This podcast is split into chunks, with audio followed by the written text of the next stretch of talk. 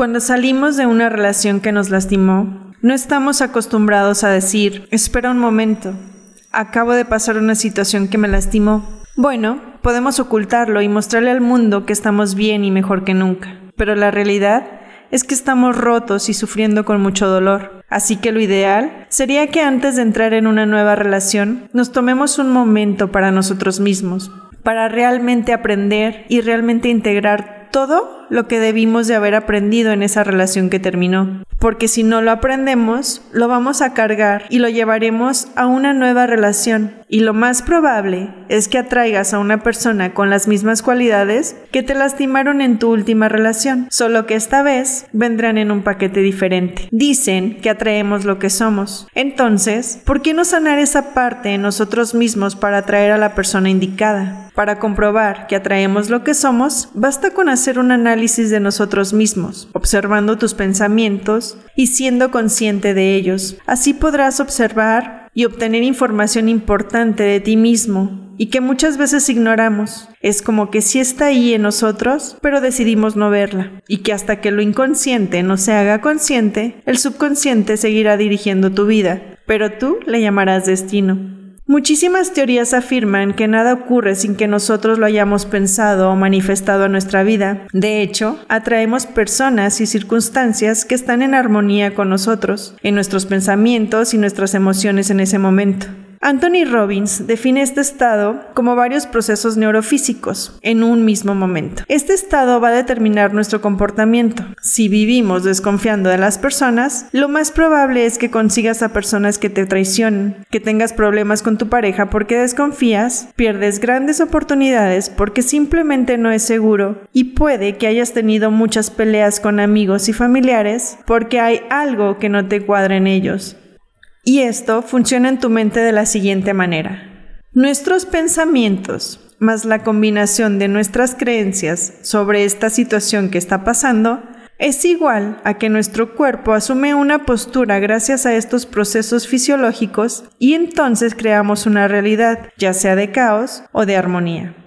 La ley de atracción dice que somos energía y que cada molécula y partícula del universo contiene una cantidad de energía acumulada y por ende nuestro cuerpo también. Constantemente recibimos y emitimos cierto tipo de energía por medio de nuestro cerebro que funcionan como una fuente electromagnética, ya que capta la energía o el estado vibratorio que está a nuestro alrededor y atrae todo lo que está en armonía y sincronía con esa frecuencia. Nuestros pensamientos son energía concentrada y potente y nuestras emociones determinan la intensidad de lo que pensamos y se verá reflejado en lo que manifiestas porque están en perfecta sincronía. Es por ello que a veces nos preguntamos por qué ha pasado tanto tiempo y seguimos en el mismo lugar, por qué buscamos parejas que nos lastiman, por qué todos quieren abusar de tu confianza. ¿No has notado que cuando estás de mal humor es cuando peor te salen las cosas? Y cuando te sientes enamorado o estás feliz, fluyen situaciones positivas, ríes más, compartes socialmente, emites una buena energía y las personas lo sienten y se acercan a ti. Cambias de postura, levantas la cara, abres más los hombros, es decir, atraes circunstancias que se reflejan hasta en tu físico.